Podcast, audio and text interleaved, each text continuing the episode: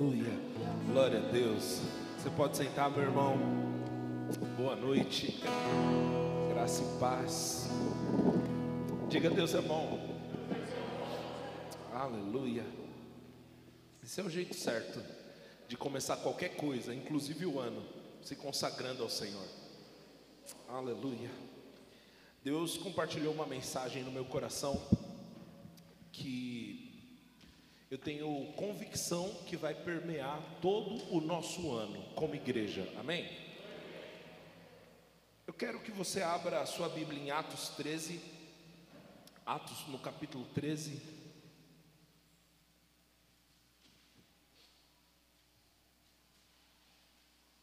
Nós vamos ler apenas o versículo 36.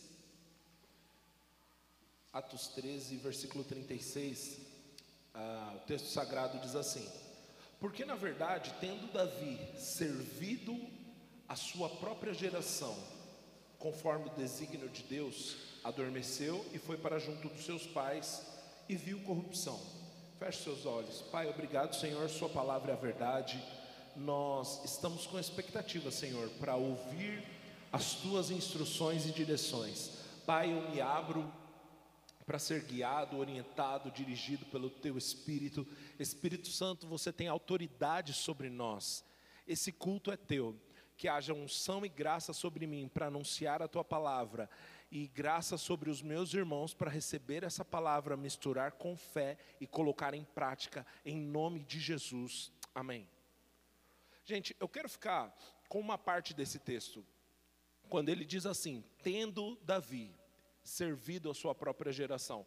É, o contexto aqui ele está falando que determinado a, o, o, autor né, de, de Atos é Lucas e o autor ele está defendendo aqui que esse, que determinado texto do Antigo Testamento não estava fazendo referência a Davi, estava fazendo referência a Jesus. Esse é o contexto. Mas uh, eu quero ficar com essa parte aqui. Tendo Davi servido a sua própria geração. Eu não sei se você já parou para pensar que Deus, na sua soberania, poderia ter feito você nascer na época de Jesus. Não é verdade? Deus poderia ter feito você nascer uh, na, em 1500, quando o Brasil foi descoberto, reforma protestante. Deus poderia ter feito você nascer na Suécia, mas você nasceu aqui. Deus poderia ter feito você nascer em 2050, se Jesus não voltar, né? Mas Ele escolheu fazer você nascer no ano que você nasceu, e fez, Ele sabia que em 2022 você estaria vivo. A ideia de Deus é que você, com os dons e talentos que Ele colocou sobre você, sirva a sua própria geração. Deus tem uma expectativa, querido, de usar aquilo que Ele colocou dentro de você. Deus fez depósitos tão específicos dentro de você, de, depósitos tão específicos na sua vida. E Ele pretende, Ele tem a intenção de usar os dons e talentos que Ele depositou em você para servir essa geração. Amém? Glória a Deus. Deus quer usar você para servir essa geração. Deus sabia que 2020, 2021 nós atravessaríamos talvez alguns dos momentos mais obscuros da história da humanidade, mas Deus sabia que você ia estar vivo nesse momento e ele queria te usar como resposta dele para a terra. Ei, Deus tinha a intenção de usar você como a resposta dele para a terra. Deus tem em 2022 a intenção de usar os dons e talentos que ele depositou dentro de você para ser a resposta para o mundo. Uh, aleluia! Sabe, uh, as pessoas talvez que moram na sua rua, no seu prédio, que te cercam, que estão no seu trabalho, talvez elas não tenham respostas talvez elas estejam confusas, talvez elas estejam buscando um porquê. Você é a resposta de Deus. Aleluia. Você é a resposta de Deus. Deixa eu dizer uma coisa. Passou a época de nós vivermos um evangelho de consumismo, onde tudo é para nós onde tudo é para nosso benefício, sabe? Deus já te curou, já cuidou de você, já te prosperou, já te deu saúde, já te deu salvação, já te deu o caminho para você prosperar, inclusive financeiramente. Está resolvido, querido. Agora, Ele espera ardentemente usar você em benefício dos outros.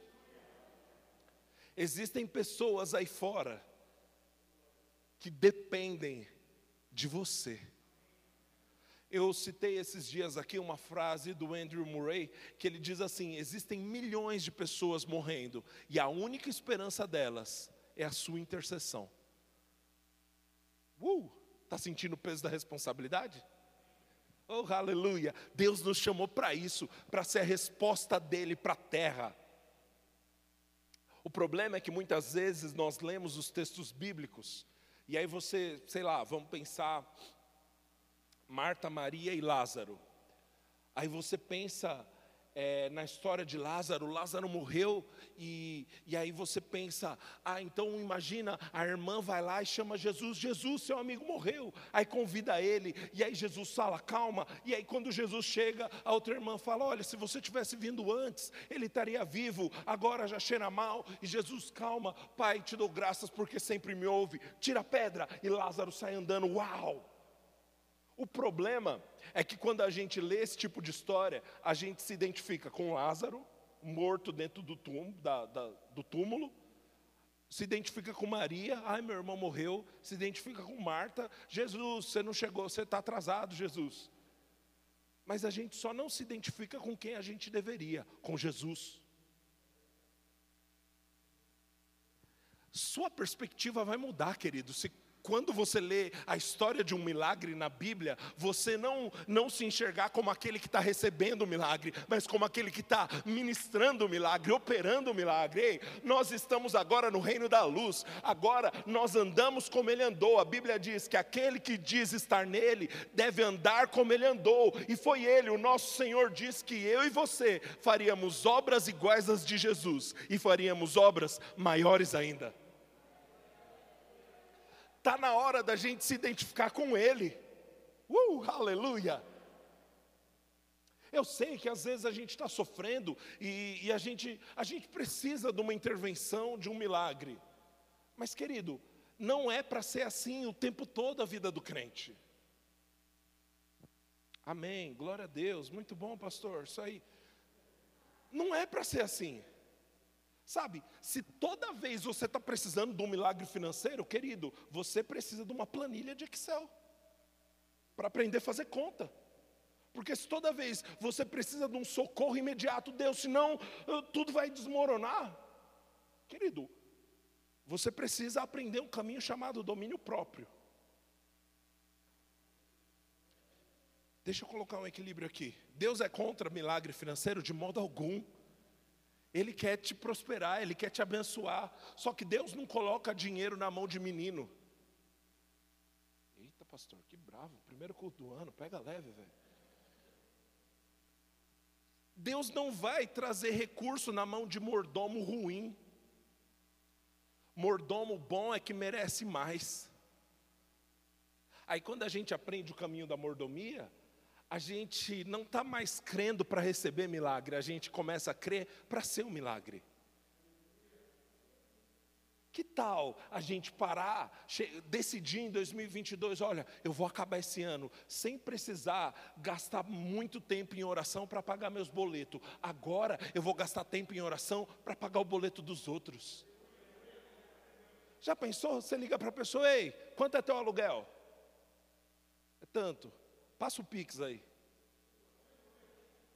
Isso é prosperidade. Você se vê como aquele que faz, não como aquele que recebe.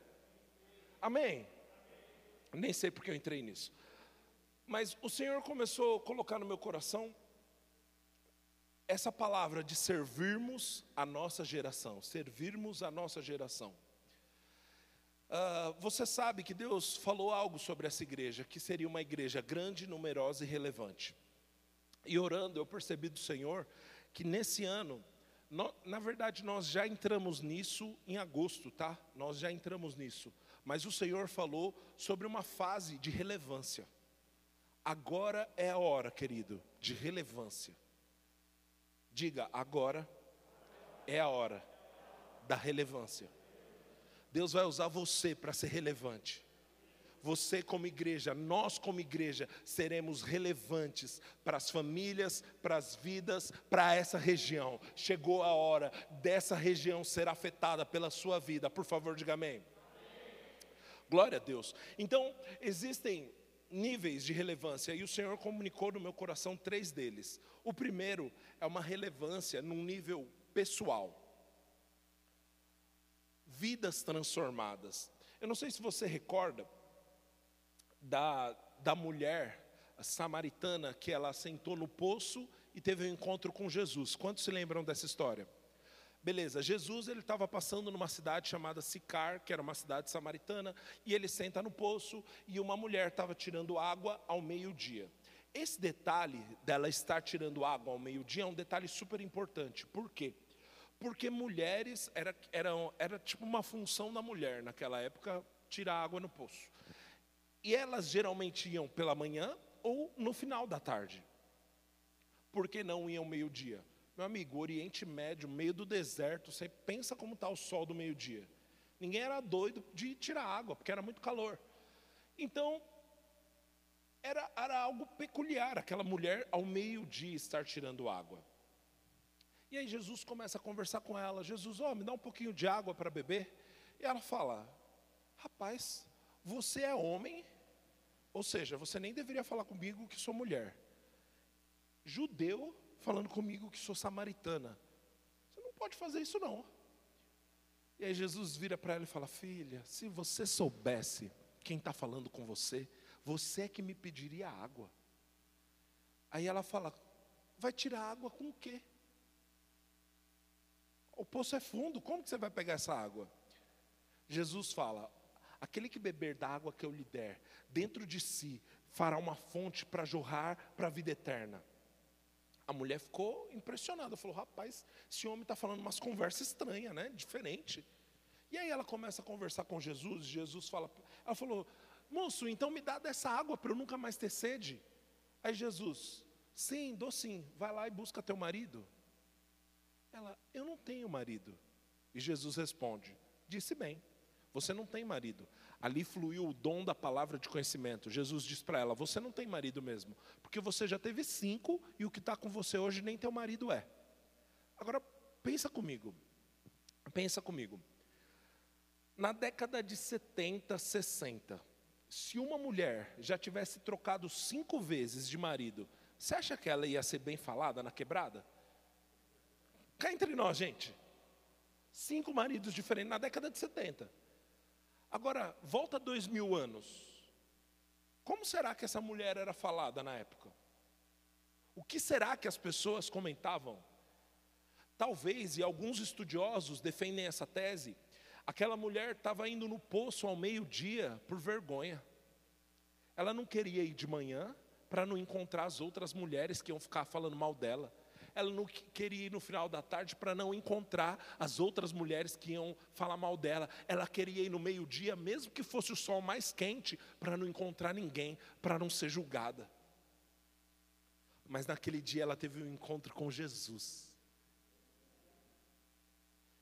Depois de, de uma cidade inteira falando mal de uma mulher, imagina como ela se sentia. Só que um encontro com Jesus fez ela mudar a maneira como se via. E aí ela, quando Jesus fala isso, né? Você já teve cinco maridos e o que você tem agora não é seu.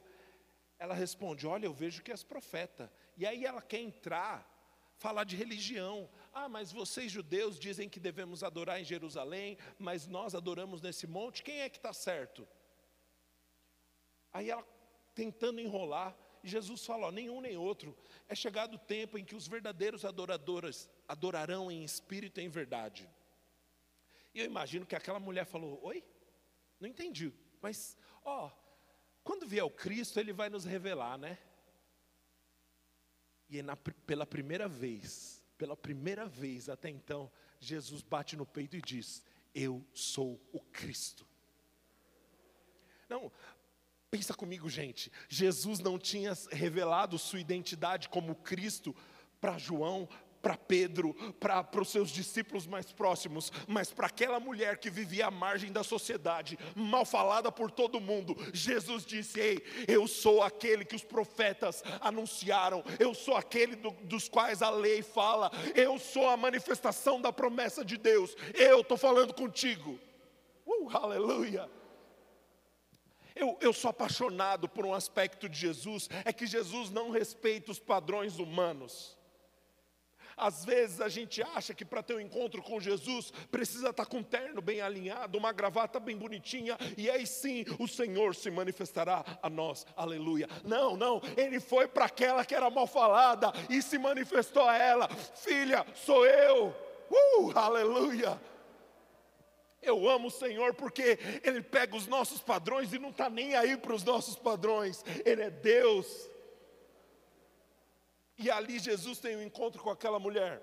Tem uma parte do texto que diz que a, a, a palavra cântaro, cântaro era, era um recipiente que as mulheres usavam para tirar água do poço, amém?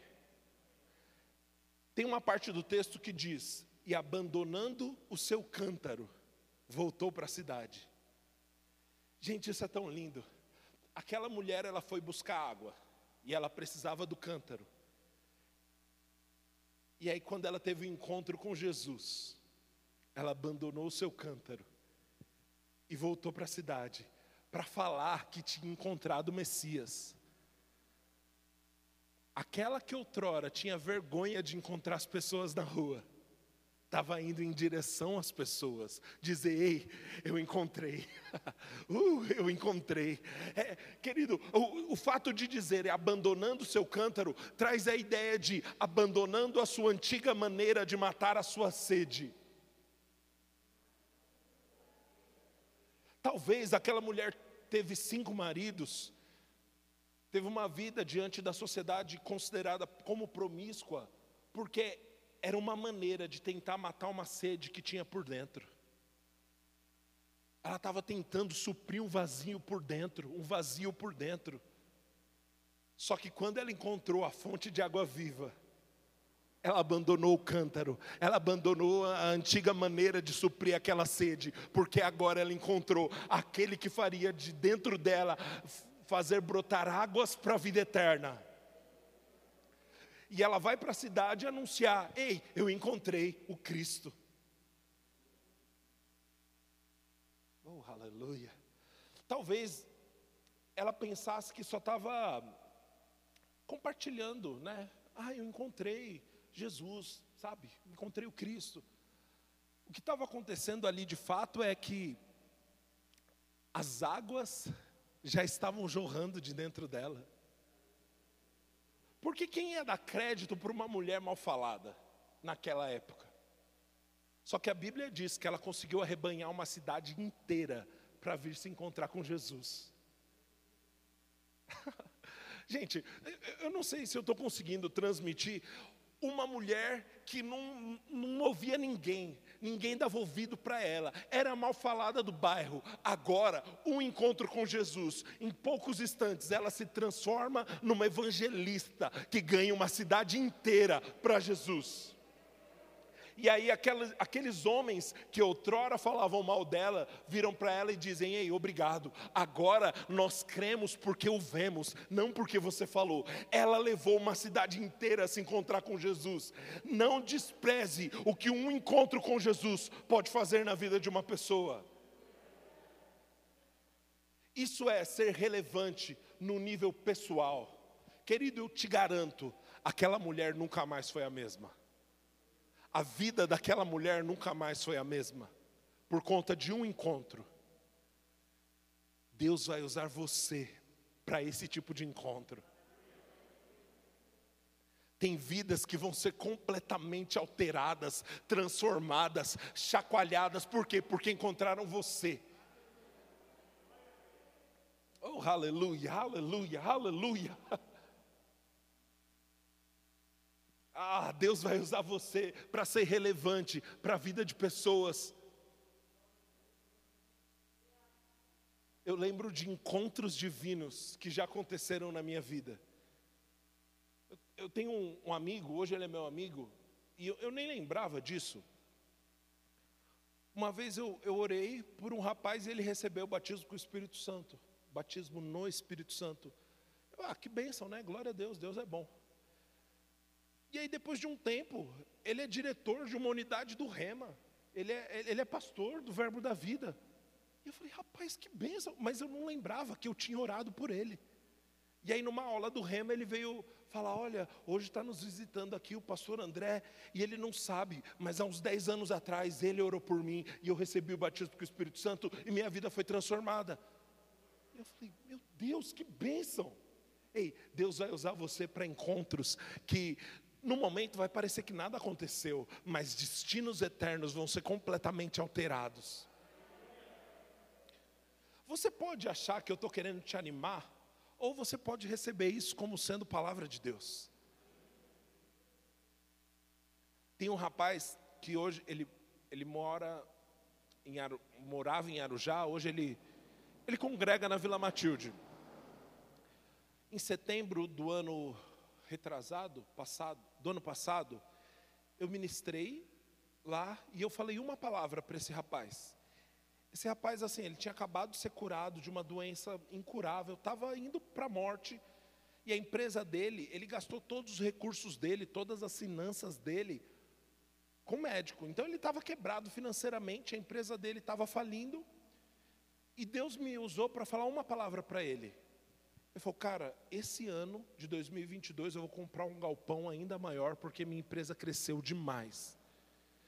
E eu, que bênção, mas eu não lembrava Ei, por que, que eu estou frisando que eu não lembrava? Porque a gente não pode ficar soberbo por quando Deus nos usa. O poder não vem da gente, a capacidade não é nossa, é Ele. É Ele. Amém. Deus vai usar você. Amém. E que bênção ser usado por Ele. Agora, não fique orgulhoso, não, querido. O poder é dele. O apóstolo Paulo disse: Por isso que nós somos como vasos de barro, levando um tesouro precioso para que o poder não seja o vaso, mas seja aquilo que está dentro do vaso. Amém? Deus vai usar você para ser relevante no nível pessoal para as pessoas. As pessoas da nossa geração andam confusas, sem saber quem são, o que têm e o que podem. E Deus quer usar você para revelar ao mundo quem são as pessoas, o que elas têm e, os, e o que elas podem. A Bíblia conta a história de uma mulher que há 12 anos padecia de uma enfermidade, você já sabe, né? Ela tinha uma hemorragia, e aí ela dizia consigo mesma: se eu apenas tocar, eu serei curado. Naquela época, uma mulher que estava no seu ciclo menstrual, ela era considerada diante da sociedade como imunda. Era, era cultura da época, amém? Não, era cultura da época, ok?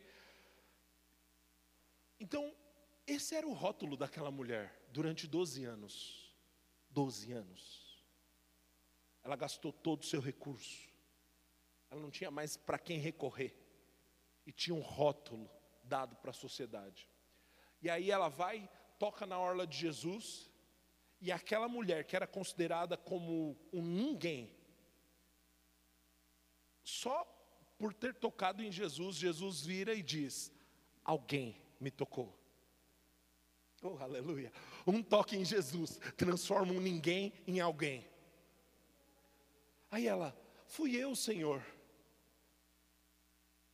Filha, a tua fé te curou. em poucos instantes, um ninguém se transforma em alguém, e agora esse alguém se transforma em filha. Só Deus pode fazer um negócio desse, gente. Deus vai usar você para encontrar pessoas que estão desacreditadas pela sociedade, para dizer: Ei, Ele te enxerga como filho, Ele te enxerga como filha, Ele quer você. Oh, aleluia! Existem pessoas aí fora padecendo porque acham que Deus está bravo com elas. E Deus quer usar você só para dizer: Ele ainda te ama. Ele tem chance e oportunidade para você. Oh, aleluia, aleluia. Sabe, você, você que congrega aqui, você já sabe, nós não negociamos com pecado, nós, não, pecado é pecado, amém? E a gente não, não negocia isso. Agora, existem pessoas que precisam ser amadas, gente. Pessoas que estão tão condenadas aí fora que precisam só de um encontro genuíno com o Senhor. Deus quer usar você para promover esse encontro genuíno. Aleluia. Eu, eu tenho que avançar aqui, mas eu, eu. Tem tanto poder num abraço, tem tanto poder num abraço, tem tanto poder em um abraço. Eu lembro de um dia condenado, culpado, me sentindo a pior pessoa do mundo. O meu amigo, pastor Lucas Brezan, que se tornou meu amigo depois, ele não orou por mim, ele não profetizou, ele não falou a palavra. Eu estava todo errado, todo errado, misericórdia. Mas ele me deu um abraço, cara. Minha vida mudou. Em 2009 eu ganhei um abraço e minha vida mudou. Deus pode usar você para fazer isso. Eu vejo no meu espírito Deus aumentando o nível de compaixão, é, o nível de compaixão somado ao discernimento de espírito. Se prepare para estar tá andando na rua, no shopping, e você vê pessoas, e Deus fala: vai lá e dá um abraço. Senhor, eu nem conheço essa pessoa, não me interessa, vai lá e dá um abraço. E querido, você vai ver vidas sendo transformadas. Por favor, levante suas mãos. Pai, em nome de Jesus, eu declaro sobre os meus irmãos espírito de sabedoria e revelação, e Pai, disponibilidade para ser os teus braços aqui na terra. Disponibilidade disponibilidade, Senhor, para ser usado por você, para ressignificar vida de pessoas. Ainda esse mês, encontros divinos em nome de Jesus. Aleluia. Glória a Deus, glória a Deus, glória a Deus. Deus quer usar você, querido. Deus quer usar você. Ah, o apóstolo Paulo, lá em Efésios 1, no versículo 16, ele diz: Eu oro para que vocês tenham espírito de sabedoria e revelação no pleno entendimento de Jesus e aí ele ora para que vocês tenham os olhos do entendimento iluminados para saber, primeiro, a esperança do chamado, isso é, quem você é, a gloriosa riqueza da herança dos santos na luz, isso é, o que você tem, e a eficácia do poder de Deus que atua para nós os que cremos, isso é, o que você pode. Então o apóstolo Paulo ali ele estava orando, eu oro para você entender quem você é, o que você tem e o que você pode. Ou quem você é, o que você pode e o que você tem. Aleluia, aleluia. Quer ter uma vida que é efetiva, querido? Aprenda de Deus quem é você, o que você pode e o que você tem nele, porque a maioria das vezes o diabo vai tentar te enganar te prometendo coisas que você já é. Faz isso porque eu vou te tornar aquilo. Você já é. Adão e Eva, no Éden, eles foram, uh, Gênesis 1, 26, Deus fala assim: façamos o homem como? Conforme a nossa imagem, de acordo com a nossa semelhança, amém? Então Adão e Eva eram imagem e semelhança de Deus, certo? Sim ou não? Aí o diabo vai tentar Eva e fala: come essa fruta, a fruta do conhecimento do bem e do mal. Por quê? Porque aí você vai se tornar igual a Deus. Ela já era. Só que o diabo não é criativo, ele continua contando a mesma história. Só nega, porque você vai prosperar. Você já é próspero faz tal coisa para ser curado, você já é curado. Por isso que você precisa entender quem você é, o que você tem e o que você pode, para não cair nas armadilhas do diabo, amém? Glória a Deus, glória a Deus. Quando nós entendemos quem somos, o que temos e o que podemos, e eu, eu preciso falar isso, gente, nós não caímos no erro de confundir fé com tolice ou com presunção. Existe fé, existe tolice e existe presunção. Você já conversou com uma criança? Esses dias eu estava conversando com uma criança aqui da igreja e ela falou assim: tio, eu vou crescer, vou comprar uma limusine e vou comprar um avião e vou comprar, na verdade, mais dois aviões para os meus pais andarem. o que, que você faz? Você acha bonitinho, porque é criança. Não faz ideia do que está falando. E, pastor, você acha que é impossível a criança comprar um avião? De jeito nenhum. De jeito nenhum, querido. Mas ela nem sabe qual é o propósito dela, ela nem sabe se vai precisar de um avião. E o problema é que tem muito crente velho fazendo a mesma coisa. Ah, eu quero aquilo, por quê? Porque outra pessoa tem. Mas quem disse que é isso que Deus tem para você? Alô? Quem disse que é isso que Deus quer para você? E aí a gente está desejando coisas que a gente nem precisa. Estava mais legal quando eu estava falando outra parte, né? Quando você conhece quem você é, o que você pode e o que você tem nele, você não vai cair em, em tolice ou em presunção. O que é presunção? É, é se achar além da conta. Amém? Porque é muito danoso essa teologia. Isso só funciona nas chiquititas. Tudo, tudo, tudo é seu, é só querer. Mentira. Hum, os mais antigos lembram da Xuxa, né? Tudo que você quiser, o cara lá de cima vai te dar. Vai não. Essa conversa de que tudo que você quiser, tudo, oh, tá aí disponível. É nada, querido. Você vai se frustrar assim.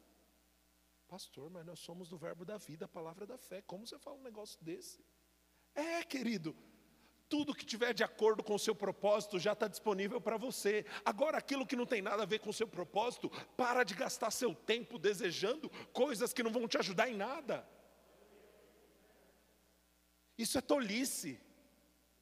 Quer ter uma vida efetiva? Entenda quem você é nele, entenda o que você pode nele, entenda o que você tem nele.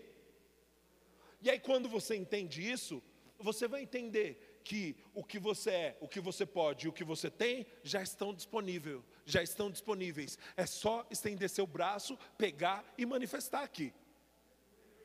Viu? Não tem que fazer força. Se já está disponível, você vai lá e pega. Oh, aleluia. Está aprendendo algo bom essa noite? Deus vai usar você para ajudar pessoas. Deus vai usar você para ser relevante na vida de pessoas, para que as pessoas entendam quem elas são, o que elas podem e o que elas têm em Cristo Jesus. Amém? Ah, como diria Roberto Carlos, eu tenho tanto para lhe falar. E eu tenho um monte de palavra para te dizer, mas não, não sei se o tempo me permite. Eu, eu, eu, sabia que eu ia dedicar mais tempo mesmo falando sobre, sobre relevância pessoal. Existem outros pontos. Deus quer é, se manifestar e ser relevante para as famílias. E por fim, para a sociedade. Mas antes de entrar nesse negócio, ou talvez eu nem vou entrar nisso, eu quero que você abra sua Bíblia em Colossenses 1, no versículo 9. Colossenses 1, no versículo 9.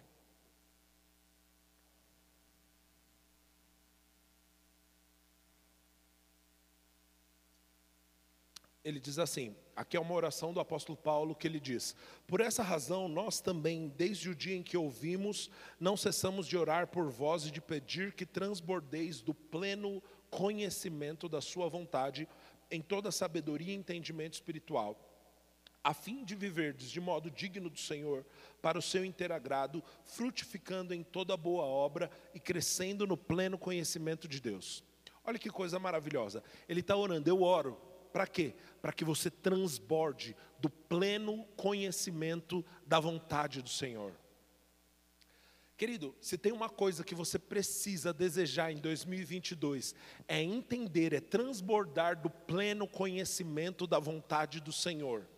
Deus tem uma vontade global, Deus tem uma vontade para a sua igreja, mas Deus tem uma vontade específica para você, para a sua vida. E é seu trabalho se dedicar em oração para entender, Senhor, o que o Senhor quer. Porque a vontade de Deus já é abençoada. Sabe, você não precisa, uma vez que você entende a vontade de Deus, você não precisa ficar orando para Deus abençoar seu plano. Se você está dentro da vontade dele, já está abençoado. E se está dentro da vontade dele, você já sabe, deu certo. E nesse lugar, no centro da vontade de Deus, não tem ansiedade, não tem, teu, não tem preocupação, não tem e se. Porque às vezes nosso maior inimigo é o e se. E se não der certo?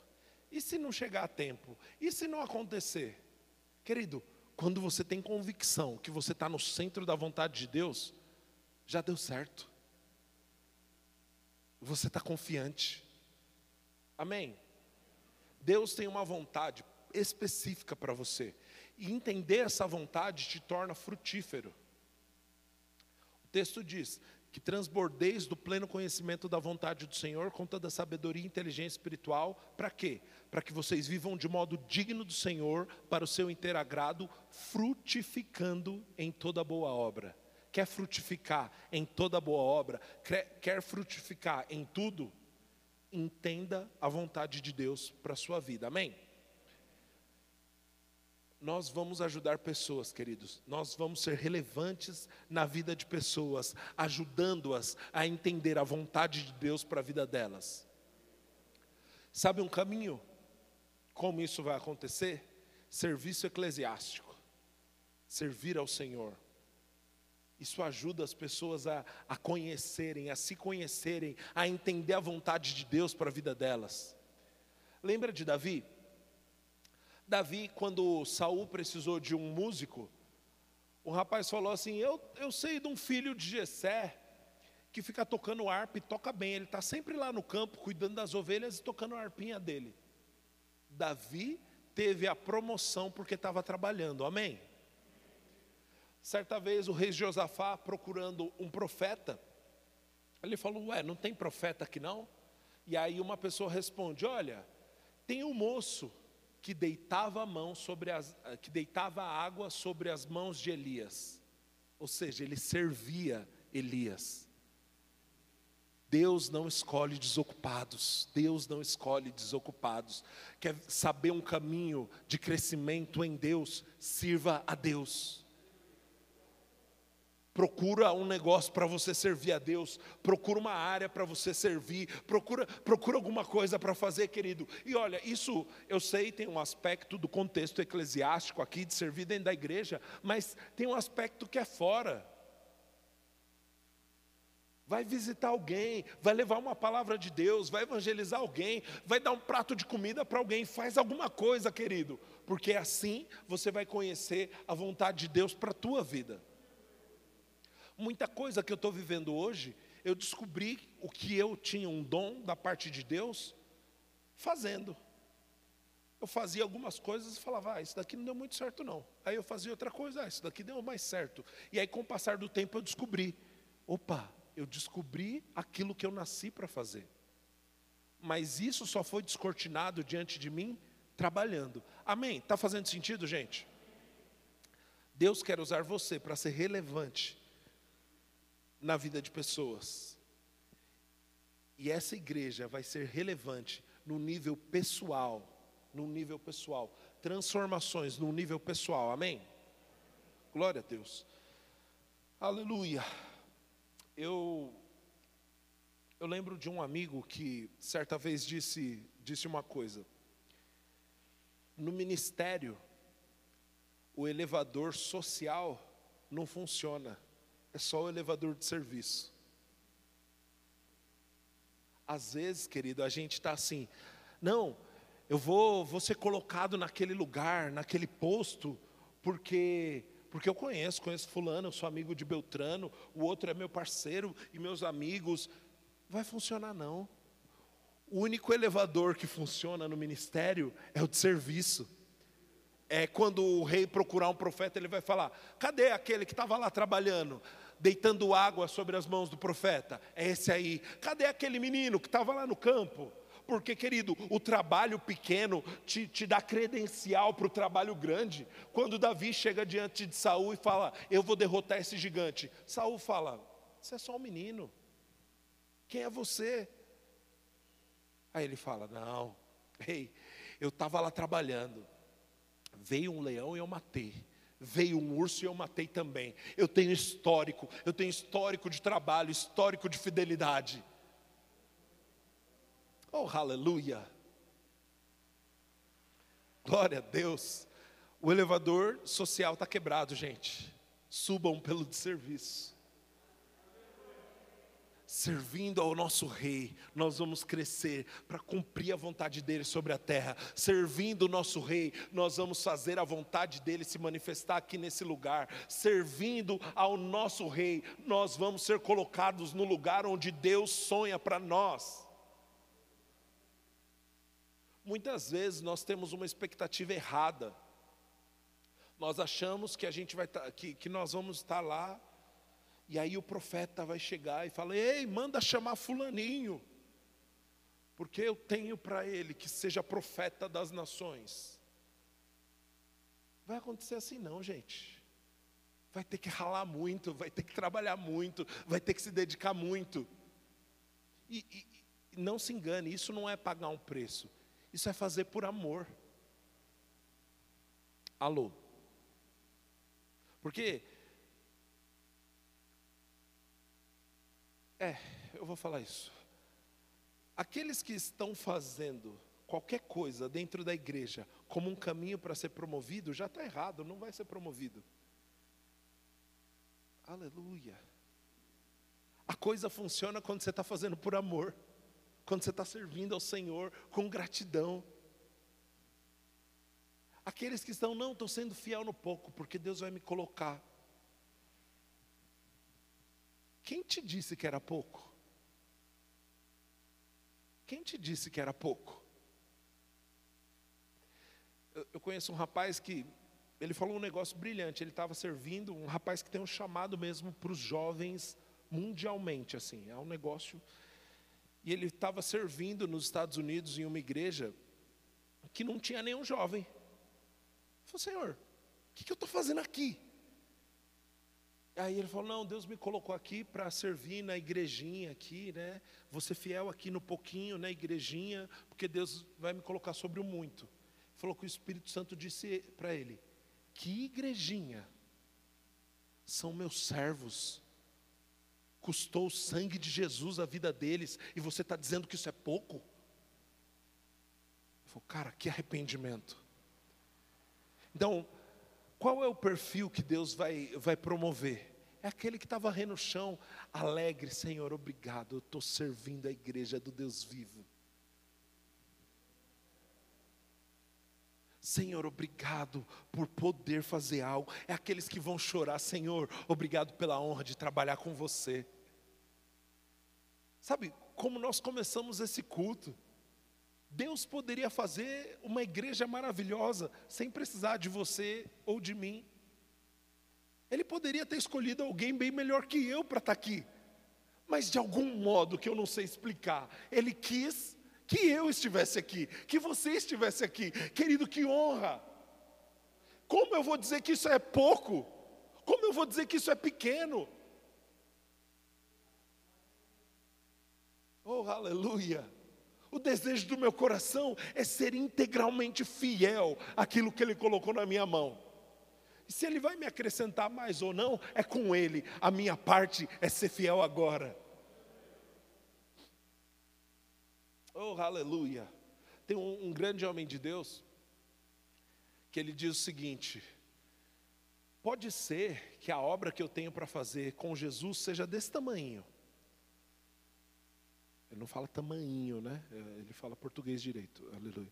É, era só uma brincadeira. Desculpa, gente. Ele falou: pode ser que a minha a obra que eu tenho para fazer para o Senhor seja muito pequena, mas eu vou fazer ela de ouro maciço.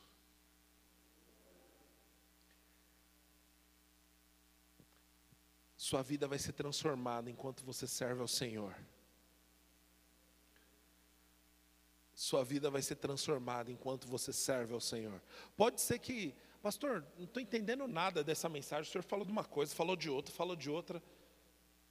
É, é isso aí. Não vou tentar justificar, não. Mas eu sei que Deus está falando com algumas pessoas aqui. Deus vai usar você. Deus vai usar você. Deus vai usar você. Chegou a fase que essa igreja vai ser relevante no nível pessoal. Deus vai usar você para ter encontros divinos, para transformar a vida de pessoas. E eu quero dizer para você que está servindo ou que pretende começar a servir, querido, faça de coração, faça o seu melhor para Deus, porque a partir desse lugar tem crescimento da parte de Deus para você. Amém? Você recebeu algo bom? Que bom, graças a Deus.